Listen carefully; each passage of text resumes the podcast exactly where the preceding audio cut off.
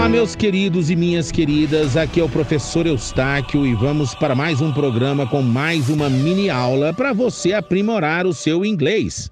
Nessa aula você vai aprender o significado desta terminação, deste sufixo na língua inglesa, ness. Ele transforma o adjetivo no seu respectivo substantivo.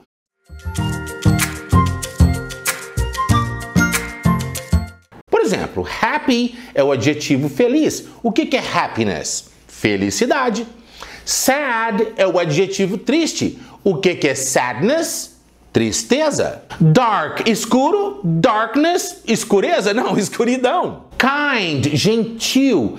Kindness, gentileza. Hard, duro. Hardness, dureza. Aware, ciente. Awareness, ciência. Lucidez, consciência. Cold, frio. Coldness, frieza.